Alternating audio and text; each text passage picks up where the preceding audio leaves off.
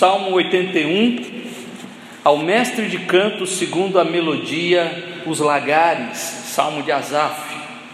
Cantai de júbilo a Deus, força nossa, celebrai o Deus de Jacó, salmodiai-o e fazei soar o tamboril e suave harpa com o saltério. Tocai a trombeta na festa de lua nova, na lua cheia, dia da nossa festa. É preceito de Israel é prescrição do Deus de Jacó. Ele o ordenou como lei a José ao sair contra a terra do Egito. Ouço uma linguagem que eu não conhecera. Livrei os seus ombros do peso de suas mãos, foram livres dos cestos. Clamaste na angústia e te livrei. Do recôndito do trovão eu te respondi e te experimentei junto às águas de Meribá. Ouve, povo meu, quero exortar-te, ó Israel, se me escutasses, não haja no meio de ti Deus alheio, nem te prostes ante Deus estranho. Eu sou o Senhor, teu Deus, que te tirei da terra do Egito. Abre bem a boca e te encherei. Mas o meu povo não me quis escutar a voz, Israel não me atendeu. Assim deixei-o andar na teimosia do seu coração. Siga os seus próprios conselhos. Ah, se o meu povo escutasse, me escutasse, se Israel andasse nos meus caminhos, eu de pronto lhe abateria o inimigo e deitaria a mão contra os seus adversários. Os que aborrecem ao Senhor se lhe submeteriam, e isso duraria para sempre. Eu o sustentaria com um trigo mais fino e o saciaria com o mel que escorre da rocha. Amém.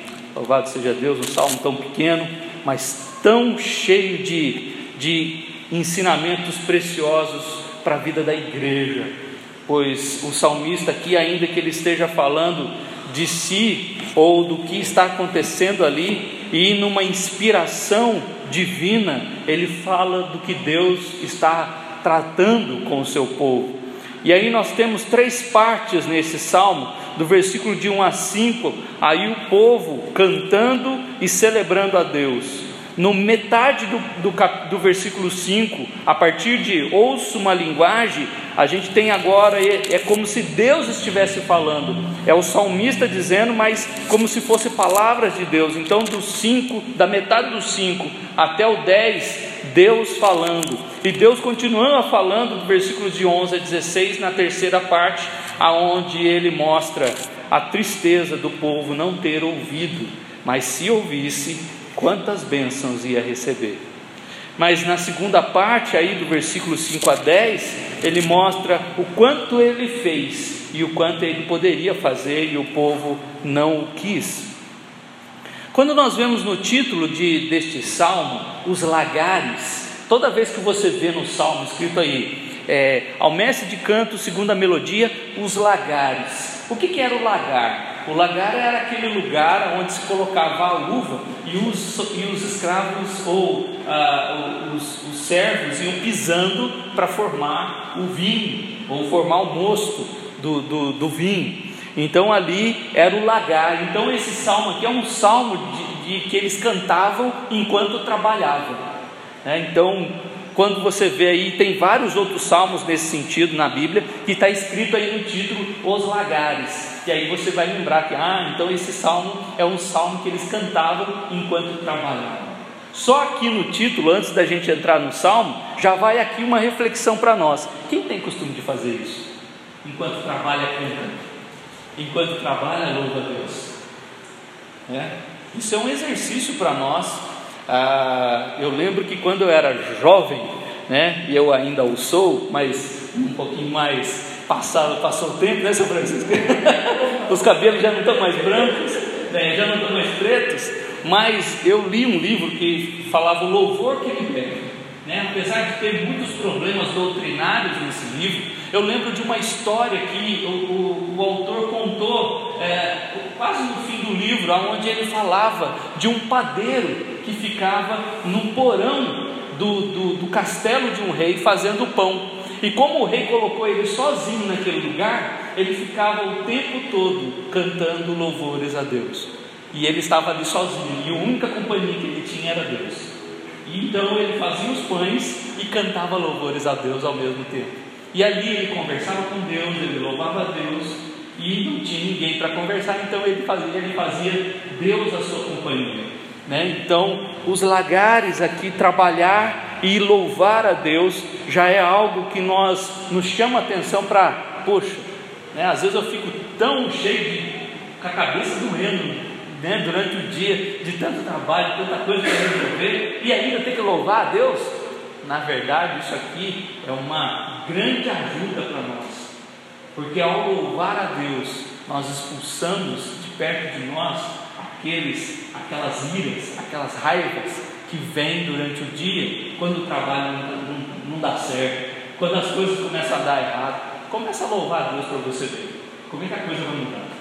Né? E aqui um exercício que eles tinham de, durante pisar ali em cima das uvas, ia cantando louvores a Deus enquanto trabalhavam.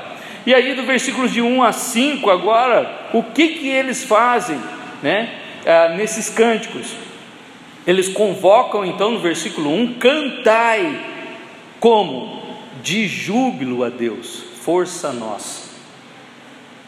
E aqui já vai também outro ensinamento para nós, né? Na hora dos louvores, na hora do culto, a gente canta com júbilo ou canta, oh, né? Senhor, a hora não passa e o pastor não anda sentado nunca, né? Como que é os nossos louvores? Cantai de júbilo a Deus. Nós, quando nós cantamos, nós não estamos para cantar para homens, os louvores eles devem ser todos dirigidos a Deus. Por isso que algumas, é, é, alguns convidados ou, ou, alguns visitantes às vezes estranham. E eu já recebi notícias assim, algumas pessoas já vieram falar comigo, aqui vocês cantam hinos que a gente não está acostumado a cantar. Né?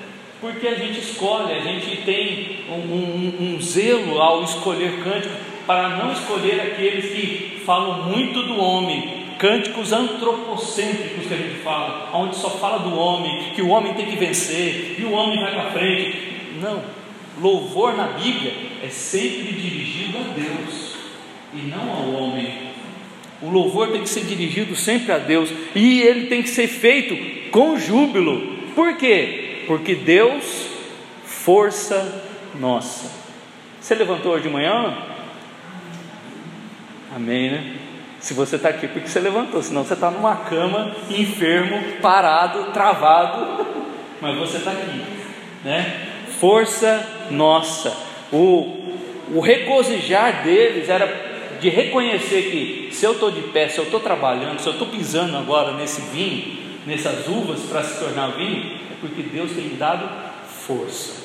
Um reconhecimento de que Deus tem cuidado dele. Celebrai o Deus de Jacó ao falar de Jacó, e lá no versículo 4 e 5 também, Deus de Jacó, é, ele ordenou com, como lei a José, quando ele faz essas lembranças, lembra que nós estamos falando aqui do Salmo de Asaf, ou seja, muito tempo depois de Davi, mas agora ele olha para trás, e ele olha o Deus de Jacó, o Deus que começou lá atrás, o Deus que começou a formar esse povo lá atrás né, com Jacó, que dele né, foi todo mundo para o Egito por causa de José. Né, José cuidou da família ali no Egito, enquanto José estava vivo, toda a família estava ali. O texto lá em Gênesis diz: 70 pessoas estavam ali. E 400 anos depois passaram, e Êxodo capítulo 1, agora, aqueles 70 se transformaram em 2 milhões. Aquela família de 70 pessoas agora era 2 milhões, mas era um povo só. Né? Como nós falamos a semana passada, no capítulo 80, né? aqui não é um. Ele está fazendo lembrar um povo único e não um povo dividido, como aconteceu com o filho de Salomão, que o povo se dividiu em dois: o reino do norte e o reino do sul. Mas aqui ele está falando: nós somos um povo só. Que bom seria hoje, né? Vamos falar de nossos dias hoje. Que bom seria hoje se a gente não tivesse placa de igreja nenhuma. Eu lembro de alguns anos, alguns anos atrás, não, mas um, um dois anos atrás, ir pregar numa igreja, é, Assembleia de Deus, de um amigo muito conhecido, ah, já de longa data, e ele tem o maior prazer quando nós nos reunimos ou quando ele me chama para pregar lá, de falar: aqui não tem placa de igreja, aqui presbiteriano entra, prega, né? É, e, e, a gente aceita a Assembleia de Deus tranquilamente, são nossos irmãos em Cristo, porque não é placa de igreja que vai para o céu. O povo de Deus é um povo só. O povo evangélico deveria entender isso e não ficar brigando um com o outro, como o povo mesmo de Israel brigou, né, um com o outro. E o povo evangélico deveria aprender isso, de que o Deus é o Deus de Jacó. Não é o Deus de fulano de tal, não é o Deus do outro, não é o Deus do outro, mas é Deus de um povo só. A gente, quando encontrar pessoas e, e, irmãos em Cristo que falam assim, ah, mas a sua igreja é isso, a sua igreja é isso, ah, não estou falando da sua igreja não, faz ele lembrar que o Deus que nós servimos é um só, é um só. O Deus que a gente serve aqui não é um Deus diferente lá da Assembleia, não é um Deus diferente da Batista, não é um Deus diferente da Metodista, é o mesmo Deus. Oi? Na verdade, a Zap já está com esse sentimento desde o Salmo 80. Né? Desde o Salmo 80. Ele falando da divisão né, Israel e Judá, Judá e Benjamim, eu acho. Exatamente. E a tristeza que dá por perceber que Israel se? O povo deixou o povo se separar. E você falou a palavra certa a tristeza.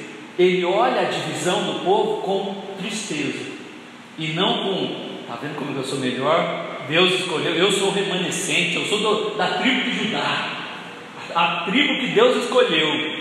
Ele olha para Israel e diz: Que tristeza a gente ter dividido.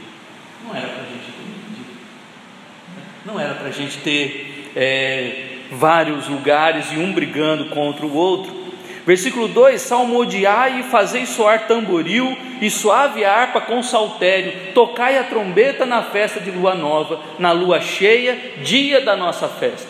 Versículo 2 e 3, ele está colocando aqui como os levitas faziam, de trazer todos os instrumentos diante de Deus e usá-los para esse louvor, para esta adoração. Então ele fala de tamboril, de harpa, de saltério, de trombeta. E aqui é para lembrar: Deus merece todo.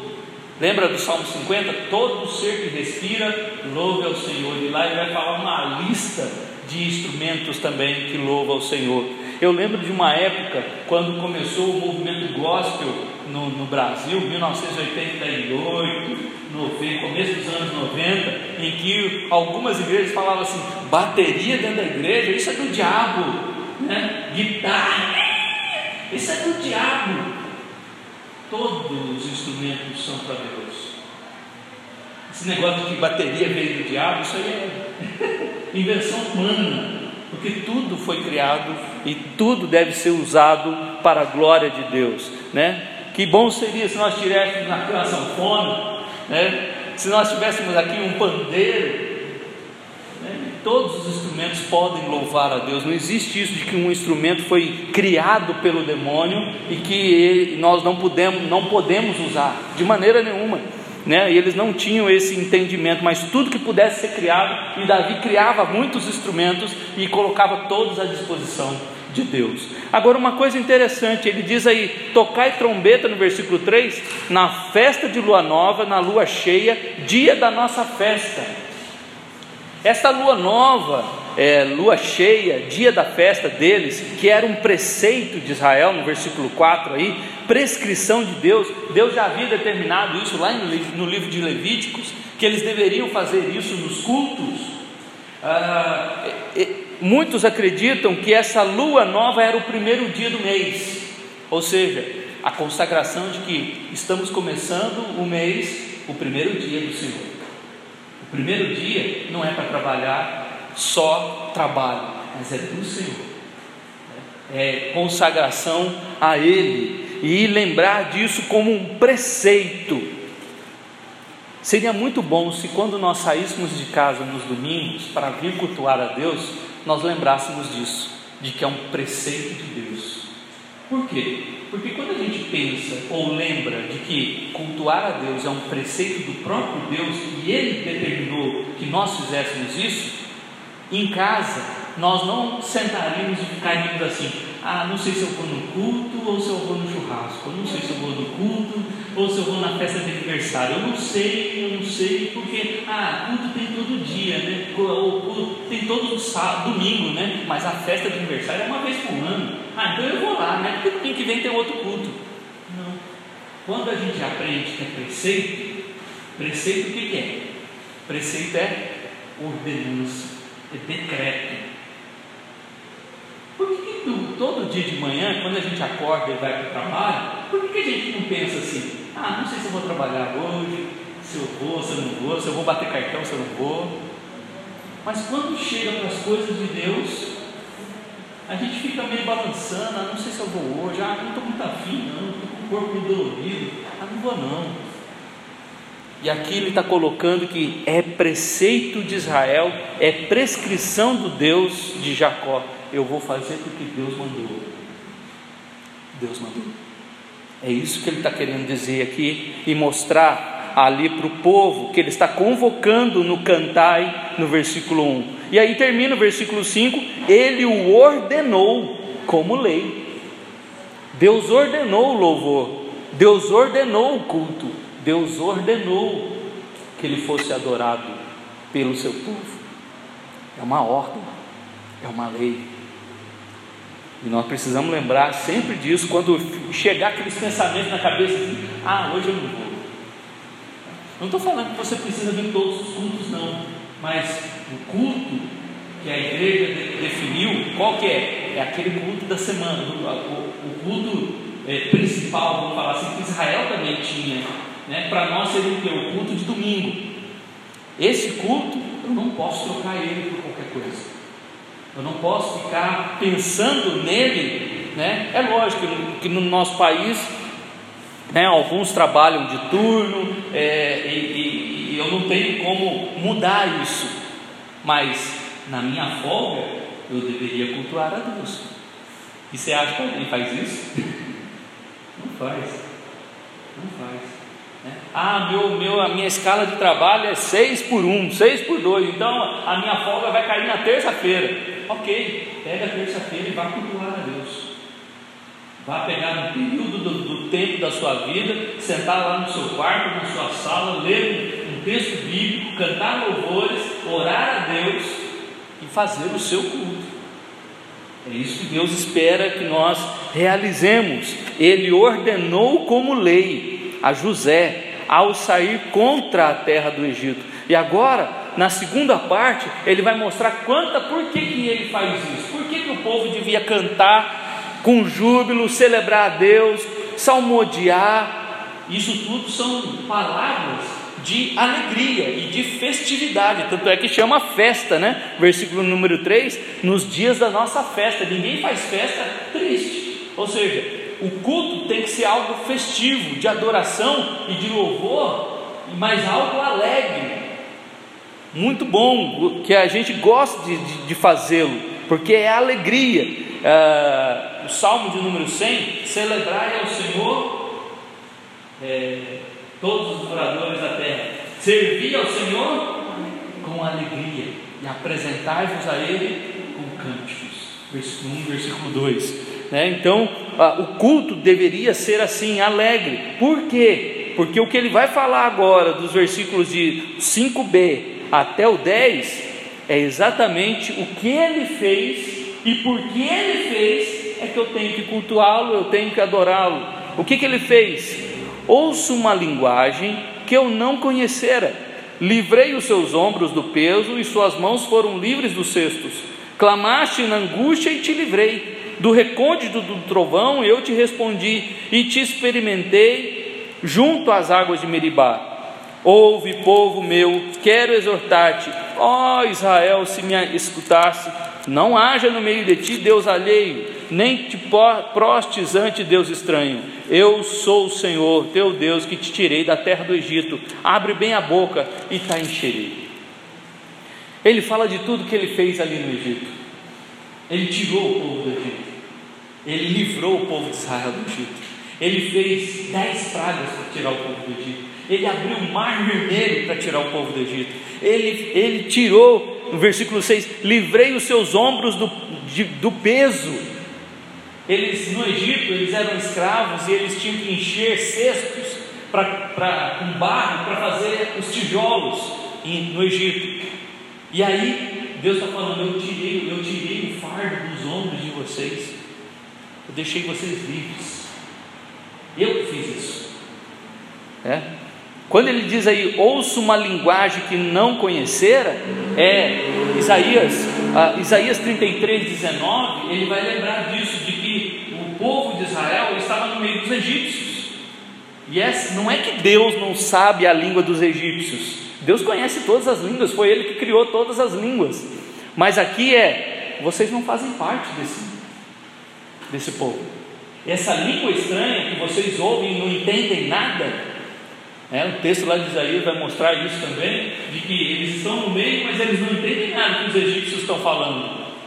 E aqui ele diz que que há esta língua estranha no meio deles, porque eles estão no meio do Egito e é como se Deus estivesse falando: vocês não fazem parte desse povo, porque esse povo é de uma outra língua, vocês não fazem parte deles. Vocês clamaram, versículo 7, na angústia e eu te livrei. Eu abri o mar vermelho e tirei vocês de lá. Do recôndito do trovão, eu te respondi. Quantas vezes Deus, no meio das pragas, Ele fez também cair saraiva, Ele fez fogo cair do céu, Ele fez é, o, o monte fumegar no Monte Sinai.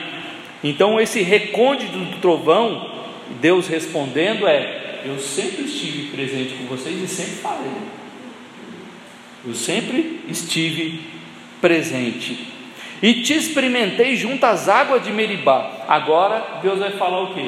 Olha, vocês estavam no deserto, vocês saíram do Egito, foram para o deserto, Êxodo 15, Êxodo 14, Êxodo 15, Miriam canta com tamborins lá e alegria, porque o povo atravessou é, o Mar Vermelho. Êxodo 16, o povo começa a murmurar. De um dia para o outro. Parece a gente ou não? A gente ganha a bênção hoje, a gente fica feliz da vida. Amanhã acontece uma tragédia, a gente já está murmurando. Cadê Deus? É assim que o povo fazia. É assim que o povo fazia, e Deus está falando: Eu te experimentei, eu te provei junto às águas de Meribá. Vocês chegaram, vocês falaram que estavam com sede, murmurando: Ah, Deus trouxe a gente aqui para o deserto e a gente vai morrer agora de sede. E Deus fez sair água da rocha e deu água para o povo, deu maná para o povo, deu pão para o povo. E o povo ficou satisfeito? Não.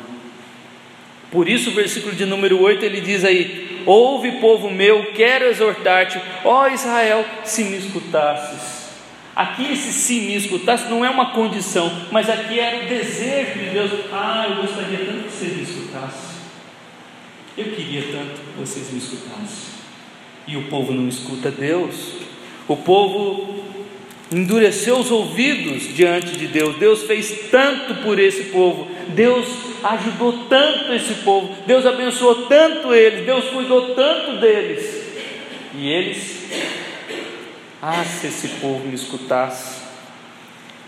Deus falou para eles no versículo 9: Não haja no meio de ti Deus alheio, não seja idólatra, e qual foi a primeira coisa que aconteceu com o povo depois que saiu do Egito?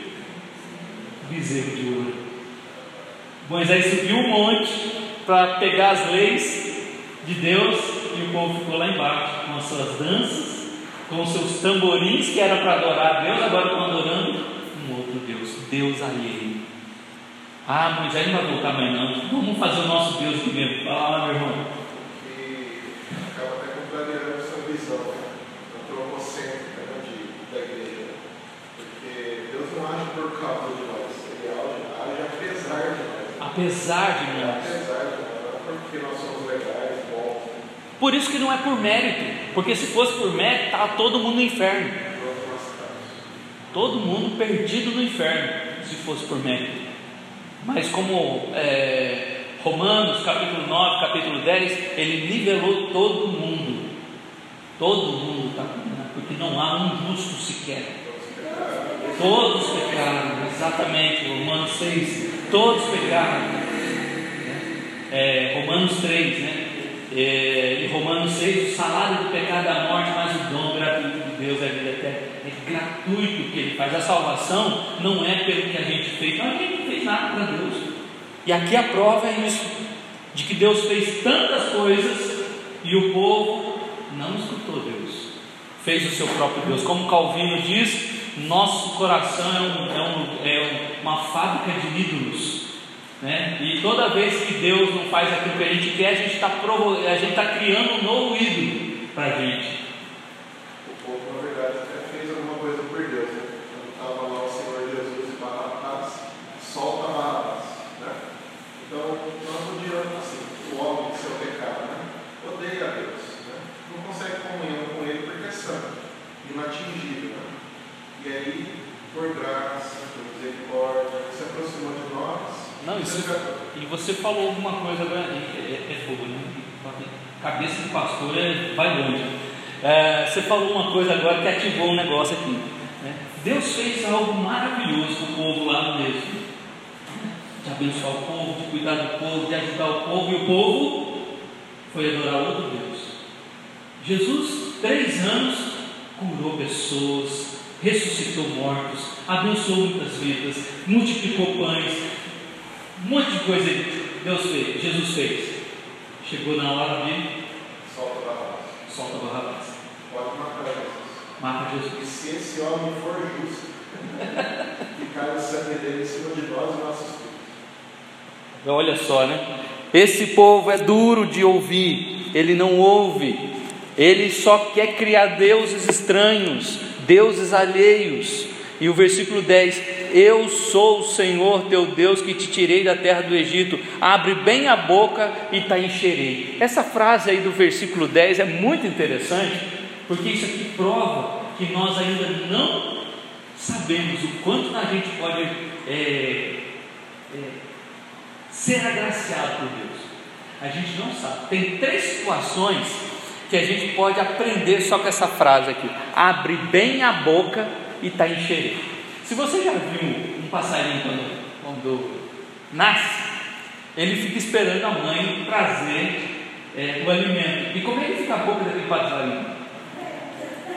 É, aberto ao máximo, esperando a mãe derramar o, o alimento ali na boca dele. É essa ideia que o salmista tem aqui, quando ele diz Deus está falando assim para o povo: abre bem a boca que eu vou te encher.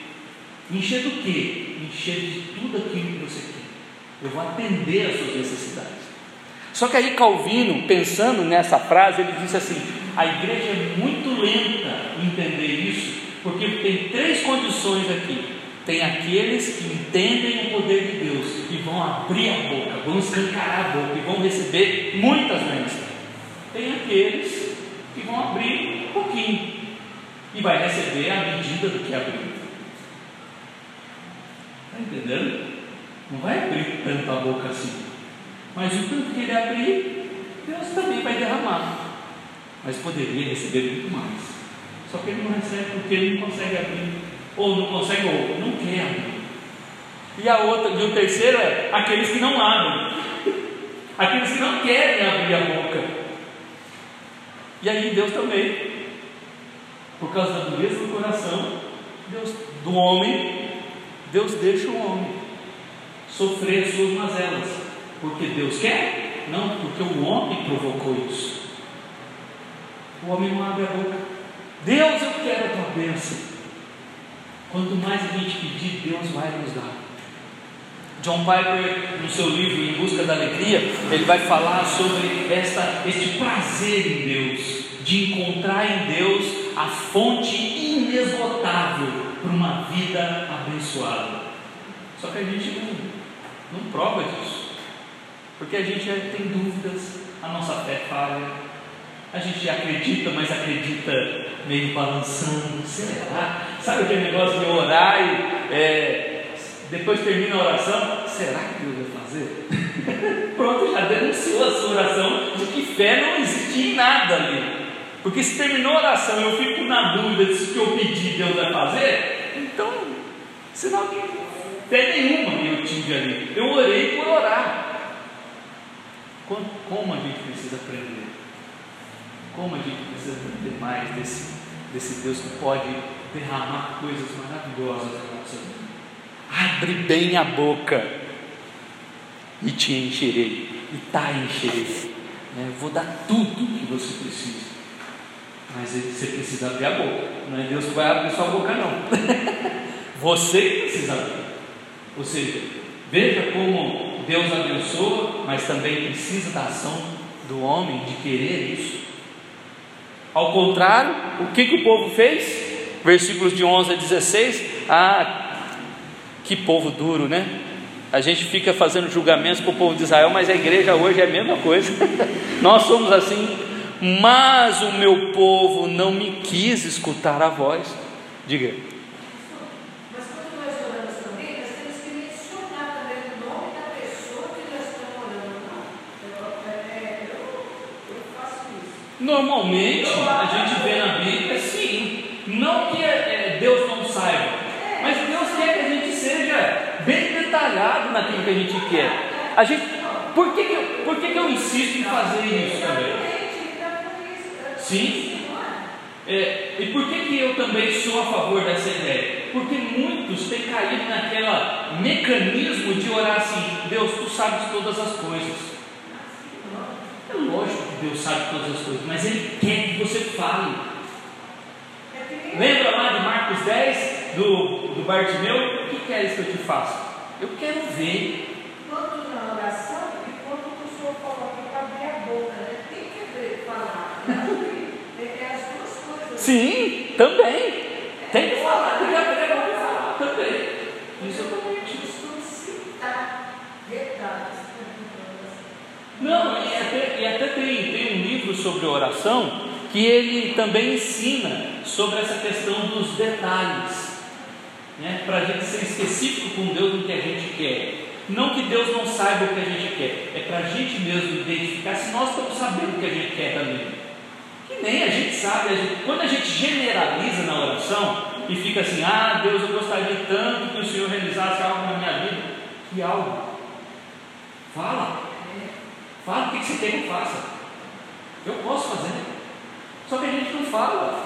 A gente fica na superficialidade com Deus, sendo que Deus não precisa disso. Deus é pai. Se seu filho, se eu sou filho, eu posso chegar e falar, pai, me dá um carrinho. Eu gostaria tanto de um carrinho vermelho, né? É, uma McLaren, uma Ferrari, né? Para mim fazer zum, zum. Criança é específica. A gente poderia muito bem falar isso para Deus.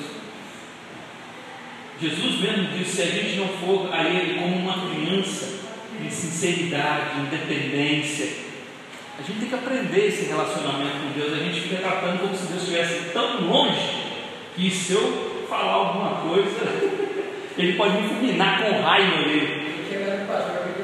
orar. É, eu, eu pego o pastor orar, porque ele sabe orar. Mas aí, Romanos 8 vai falar assim: Nós não sabemos orar como convém, mas o Espírito intercede por nós nas nossas fraquezas. Você vai lá e fala o que você precisa. É, Fala o que você uma- precisa. Uma criança pediu um bonequinho para mim, ele falou, ele falou assim, mas eu quero dinossauro. Eu falei, não pode ser, eu falou, não, eu quero dinossauro. Então ele foi específico daquilo.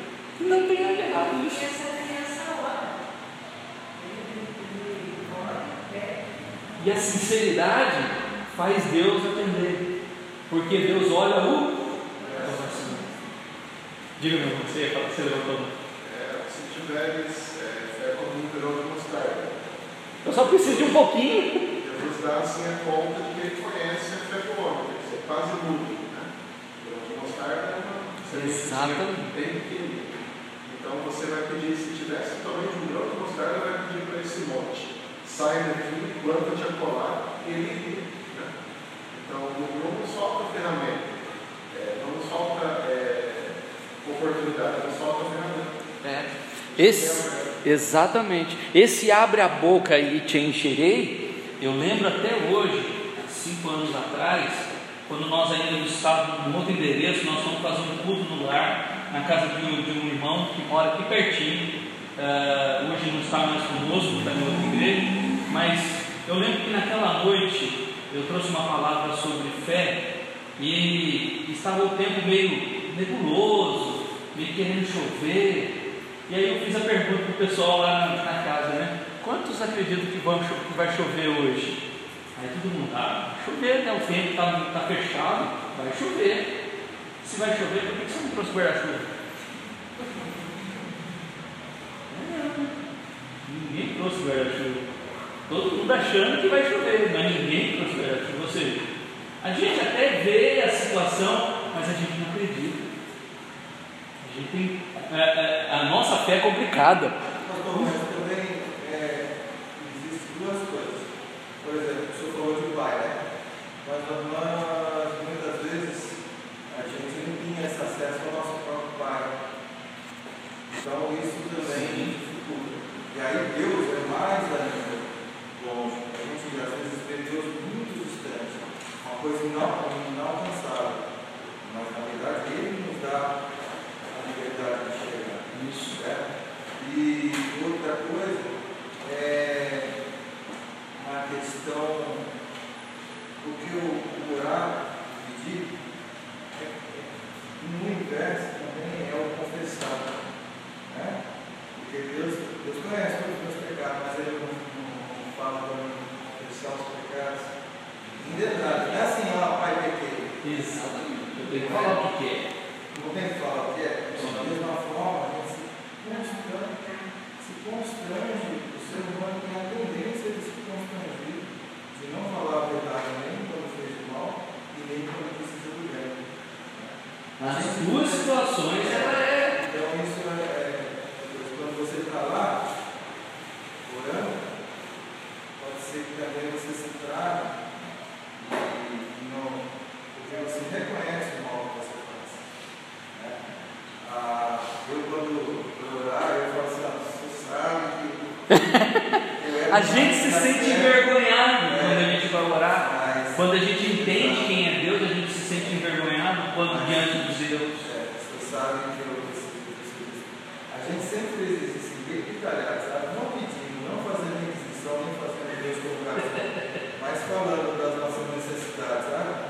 E é, é, é muito incrível que ele, ele não faz o que a gente pediu. Faz sempre melhor do que a gente pediu. Ele surpreende a gente. Surpreende. É.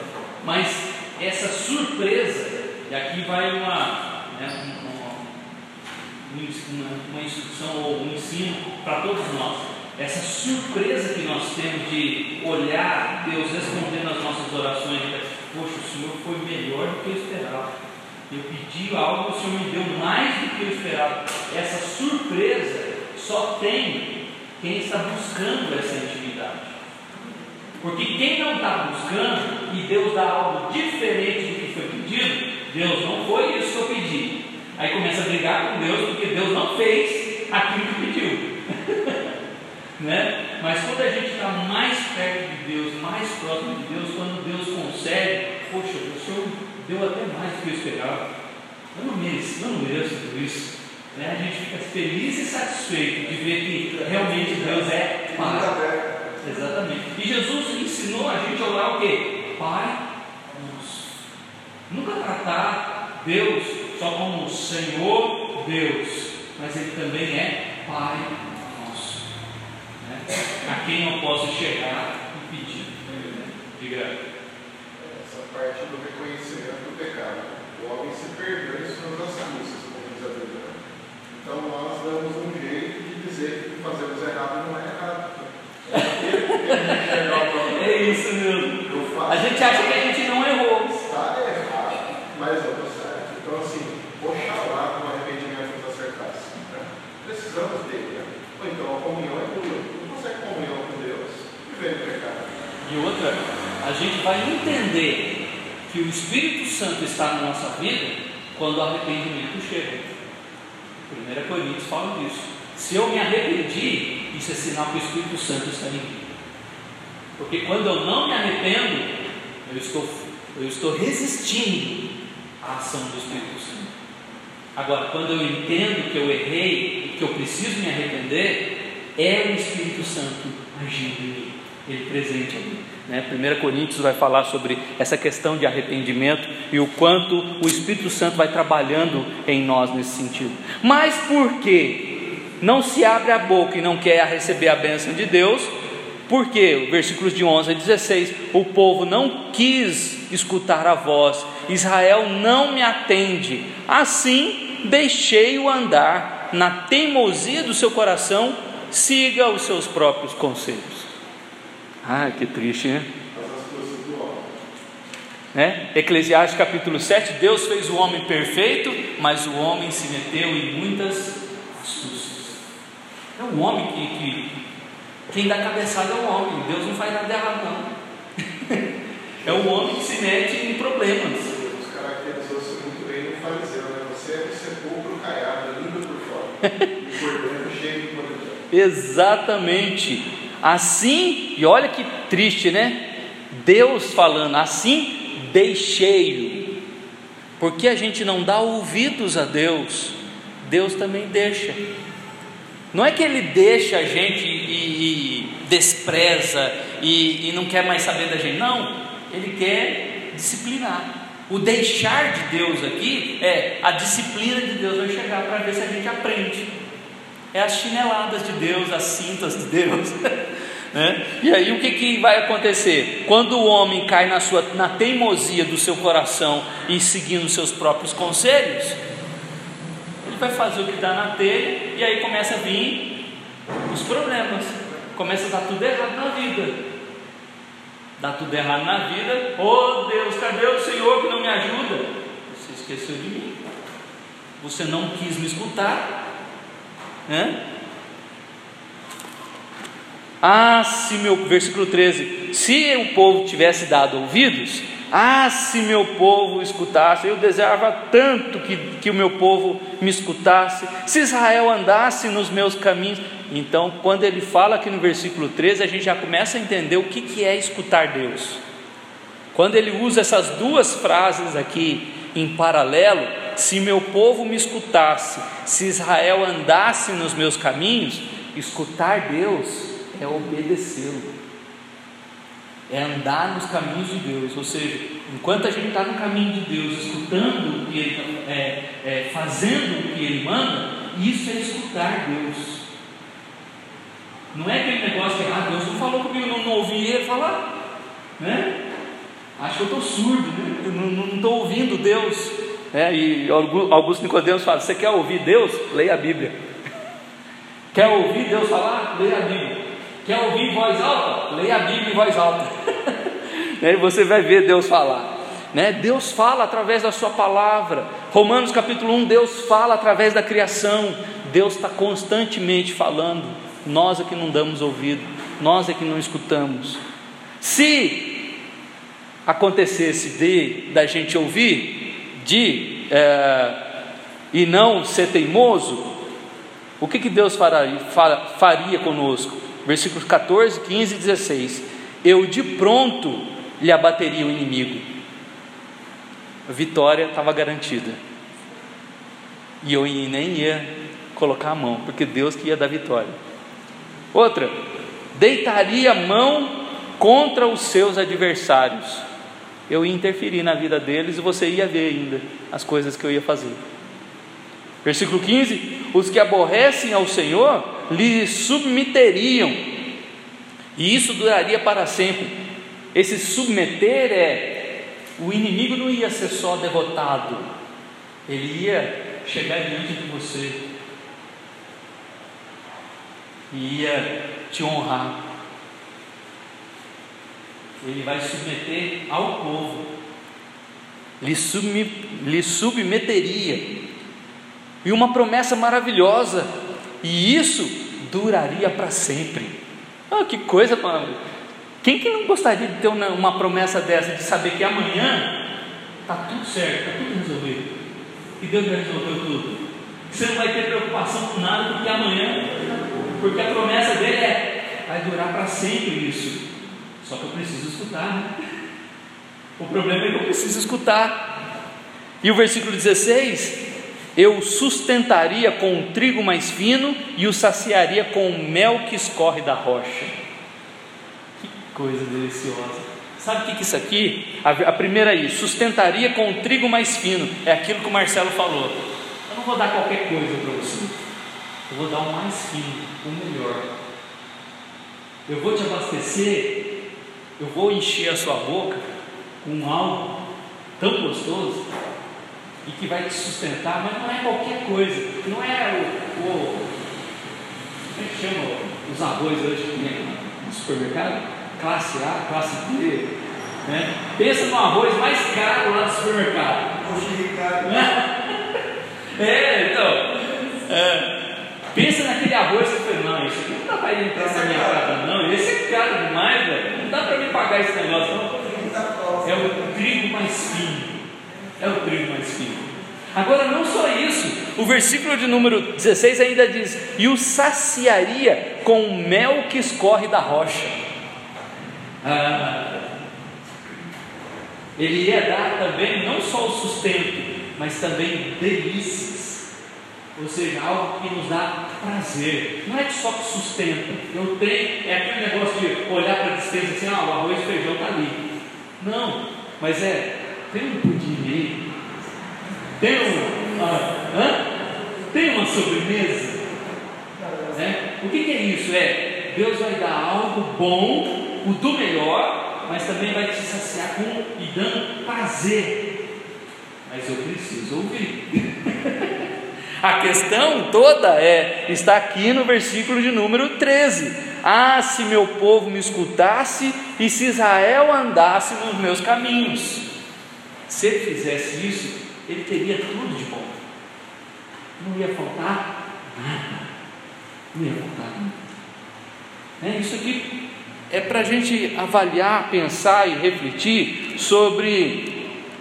É, será que as as restrições de bênção na minha vida, será que de certa forma não são porque eu não tenho dado ouvidos? Eu não tenho atendido a voz de Deus? A gente olha para os apóstolos depois de Cristo, aí você fala assim: nossa, mas eles fizeram tudo que Deus mandou, eles fizeram, eles obedeceram Jesus, eles foram obedientes, sofreram que sofreram. Mas aqui não está falando desse tipo de sofrimento. Pode olhar que eles realmente sofreram, mas nada faltou para eles. Nada faltou. Lembra de Paulo lá na ilha de Malta? Né? Sofreu um naufrágio, morreu? Não. Foi fazer uma fogueira, aí no meio dos, dos gravetos tinha uma cobra lá, picou ele. Morreu? Não. Hã? Apedrejado, morreu? Não. Toda hora Deus estava com ele. João, que foi colocado num caldeirão de óleo quente, morreu? Não. E Deus deu a graça ainda de ver o céu. O livro de Apocalipse está aí para deixar, para deixar, para não deixar mentir de que ele teve a oportunidade de ver o céu antes da gente. Esses homens todos, porque obedeceram à voz de Deus, né, eles sofreram no corpo, porque o mundo os odeia, como Jesus falou em João 15. Mas falta de alguma coisa? Nunca tiveram. Nunca tiveram.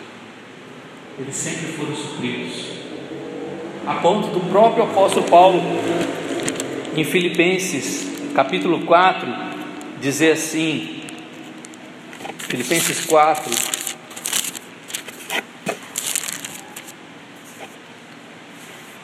Alegrei, versículo 10: Alegrei-me sobremaneira no Senhor, porque agora uma vez mais renovaste a meu favor o vosso cuidado. A igreja de, uh, de Filipe tinha mandado para ele, ele estava preso em Roma, e mandou para ele uh, algumas ofertas. Né? E a igreja de Filipe era uma, uma igreja boa, né? uma igreja de homens, de militares, e mandou para ele alguns recursos lá, e ele estava muito feliz por, pra, pela. É, pela abertura, pela, a, a, a, pela vida tranquila e aberta desses irmãos em poder ofertar ao apóstolo. E aí ele diz: O qual já tinhais antes, mas vos faltava oportunidade. Digo isto não por causa da pobreza, porque aprendi a viver contente em toda e qualquer situação. Tanto sei estar humilhado, como também ser honrado. De tudo em todas as circunstâncias já tenho experiência, tanto de fartura como de fome, assim de abundância como de escassez. Tudo posso naquele que me fortalece. É, todo mundo usa esse versículo aqui em para-choque de caminhão, em, é, é, na janela da casa, mas não leu os textos antes para saber que ele chegou nos dois extremos para dizer: tudo eu posso naquele que me fortalece. Eu aprendi a viver contente em todas elas. Todavia fizeste bem associando-me na minha tribulação e sabeis também, vós, ó Filipenses, que no início do Evangelho, quando parti da Macedônia, nenhuma igreja se associou comigo no tocante a dar e receber, senão unicamente vós outros, porque até para Tessalônica mandaste não somente uma vez, mas duas, o bastante para as minhas necessidades. Paulo nunca teve problema com aonde eu vou comer, como é que eu vou vestir, Deus sempre supriu ele. E ele sempre foi grato a Deus por tudo o que ele tinha. Não que eu procure o donativo, mas o que realmente me interessa é o fruto que aumente o vosso crédito. Recebi tudo e tenho abundância. Agora eu quero que você imagine assim: Paulo recebeu lá, né? lógico que não foi isso, né? Imagine assim: 10 reais de oferta dos irmãos. Recebi tudo e tenho abundância. Deus nunca vai deixar faltar.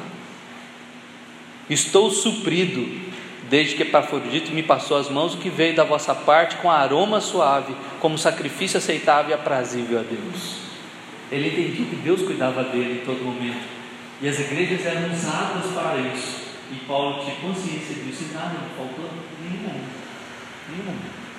Né? Quando na segunda carta de Timóteo, capítulo 4, ele pede para Timóteo: olha, traz os pergaminhos, traz a capa, porque está chegando o inverno. Né? Então traz as coisas. Timóteo foi levar as coisas para ele lá, e para ele era o que bastava: os livros e a capa. Era o suficiente. O resto ele tinha tudo.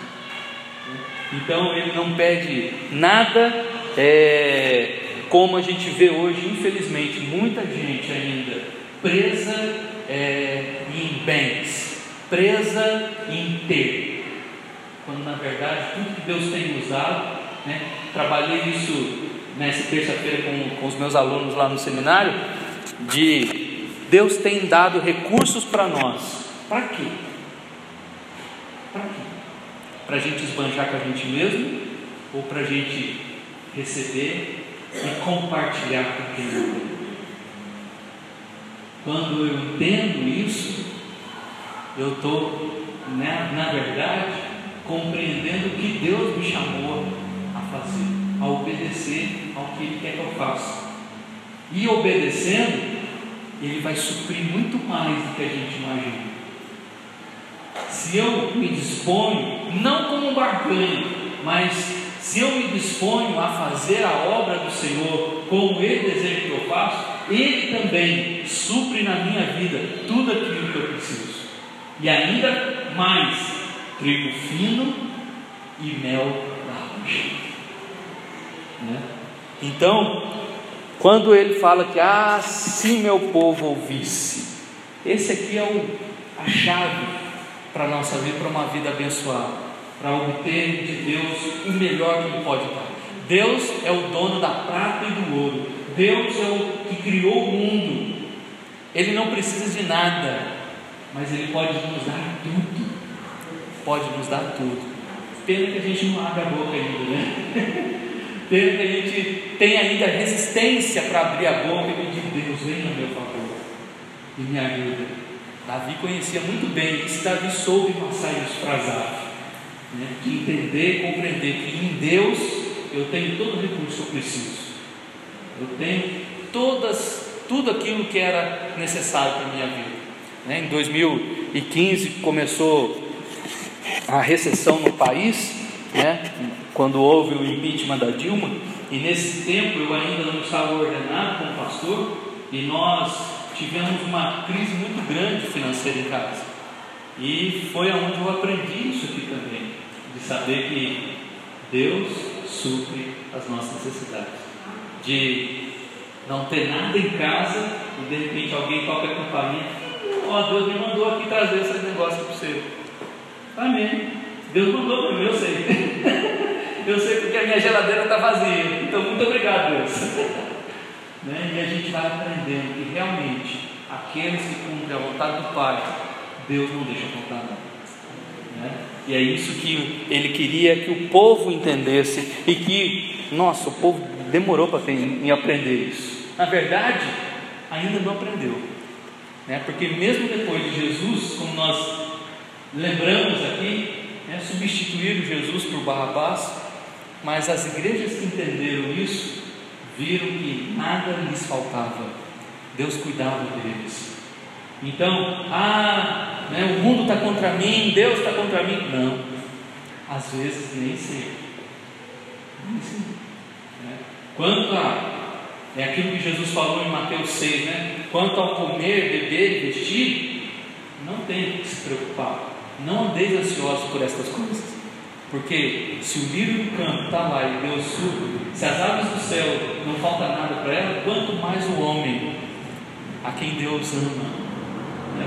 Muito mais, Jesus falou: você não vale mais do que uma ave do céu, você não vale mais do que, os, do que as, as árvores do campo.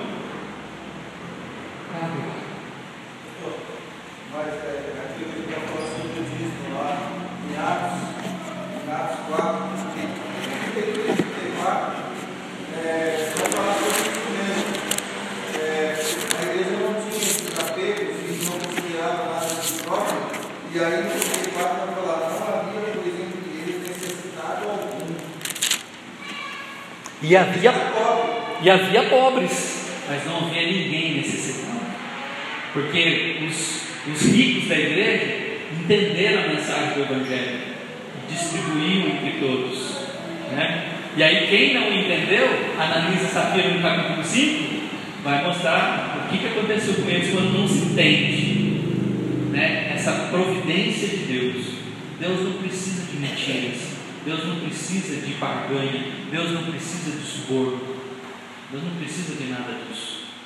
Né? Sabe aquele negócio de você estar tá com o coração tão, é, tão cheio de amor, você gostaria tanto de fazer com uma pessoa e você não tem condições? Por que você tem condições? Você tem um Deus que é o dono de tudo. Deus providencia, eu não tenho como, mas eu sei que o Senhor tem. Envia recursos. A gente pode orar e pedir. Que, que Pedro e João falaram para aquele paralítico na porta do templo? Eu não tenho prata nem ouro, mas o que eu tenho, eu te dou. Levanta em nome de Deus. Ele deu um salto e levantou e entrou feliz da vida dentro dele. A gente tem recursos. A gente tem o poder de Deus a nosso favor. Romanos 8,31 Se Deus é por nós, quem será contra nós? Se Deus está com a gente, supra as nossas necessidades e nos abençoa e tem condições de dar tudo que a gente precisa,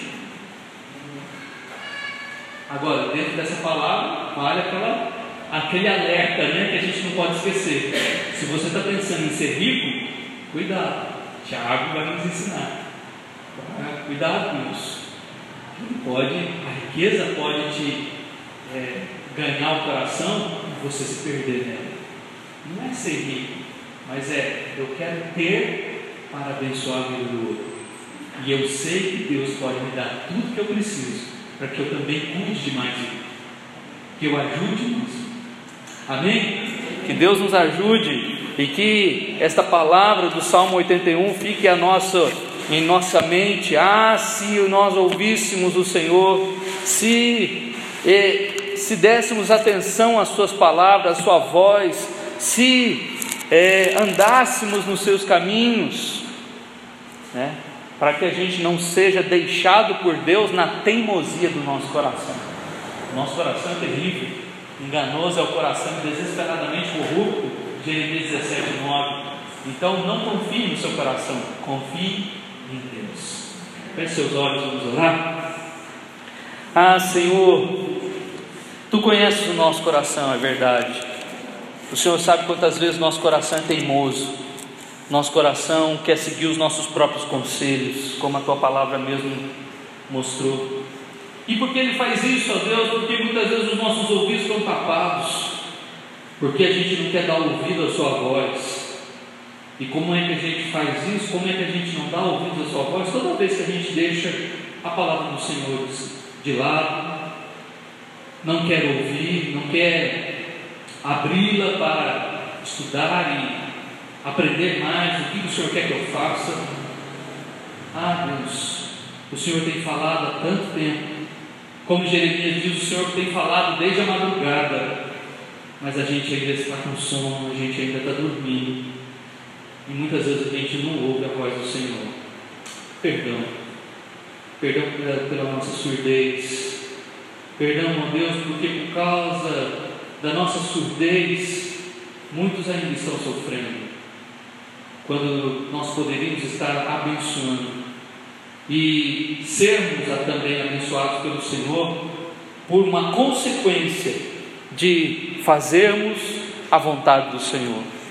Ah, Deus, ajuda-nos a abrir a nossa boca para que o Senhor enche, enche de bênção, enche de paz, enche de alegria, enche de regozijo, enche de amor, enche, ó Deus, das, das, das maravilhas que o Senhor tem prometido na tua palavra. Encha, Senhor, a nossa vida, encha a tua igreja com a tua bênção. E a maior das bênçãos, ó Deus, que nós podemos ter é a tua presença conosco. Porque quando o Senhor está conosco, nada, não temos falta de nada, nada nos falta, nada temos necessidade se o Senhor está conosco. Ah, Deus, abençoe o teu povo para entender isso, para compreender isso, para ver isso todos os dias da vida, para encontrar o Senhor nas horas de dificuldade e perceber que o Senhor está lá, que o Senhor está presente e que o Senhor vai te providenciar. A campainha vai tocar e a dispensa vai se encher de tal maneira que a gente não imagina. Aqueles recursos que a gente pensa que são limitados, que não vão dar certo, que a gente não vai ter como pagar as contas no final do mês. Tira essas preocupações da nossa cabeça, Senhor, e ajuda-nos a depender mais de Ti, não dos nossos, nos nossos recursos financeiros. Ajuda-nos, ó Deus, com sabedoria e entendimento, a, a usar, ó Deus, os recursos que o Senhor tem nos dado para, para sermos felizes nessa terra, porque o Senhor tem nos garantido isso também, a promessa do Senhor. E nós, ó Deus, queremos colher dessa promessa, queremos, ó Deus, compreendê-la, queremos, ó Deus, vê-la realizando na nossa vida. Ah, Deus, abre os nossos olhos também, não é só os ouvidos que estão fechados, mas às vezes os olhos estão cegos e não conseguem ver a mão graciosa do Senhor agindo, cuidando e abençoando. Pai, nós queremos ver, Deus, o trigo fino, o mel da rocha. Nós queremos ver, Deus, na nossa vida, as coisas maravilhosas que o Senhor pode fazer, porque o Senhor é o dono deste mundo. O Senhor pode, ó Deus, cuidar de nós, muito mais do que a gente pode imaginar. A Deus, ajuda-nos a ter essa fé que reconhece que em Ti há toda a plenitude do que nós precisamos para cá. Em nome de Jesus, Pai, derrama desta fé em nossos corações, para que o nosso coração não seja teimoso, mas pelo contrário, um coração obediente e rendido ao Senhor, que está pronto a ouvir a tua voz, e não só ouvir, mas também obedecer a tua palavra. Cuida de nós, Pai, leva-nos em paz para os nossos lares e que essa palavra venha trazer frutos ó Deus, no coração de cada um dos irmãos, nas suas famílias e também no nosso meio como igreja do Senhor. Derrama também dessa bênção aqui neste lugar, ó Deus. Nós também queremos ver os frutos, porque sabemos que é o Senhor mesmo quem dá o crescimento, é do Senhor quem vem a alegria do povo. Nós cremos em Ti, Tu podes fazer grandes coisas neste lugar. Em nome de Jesus. Amém.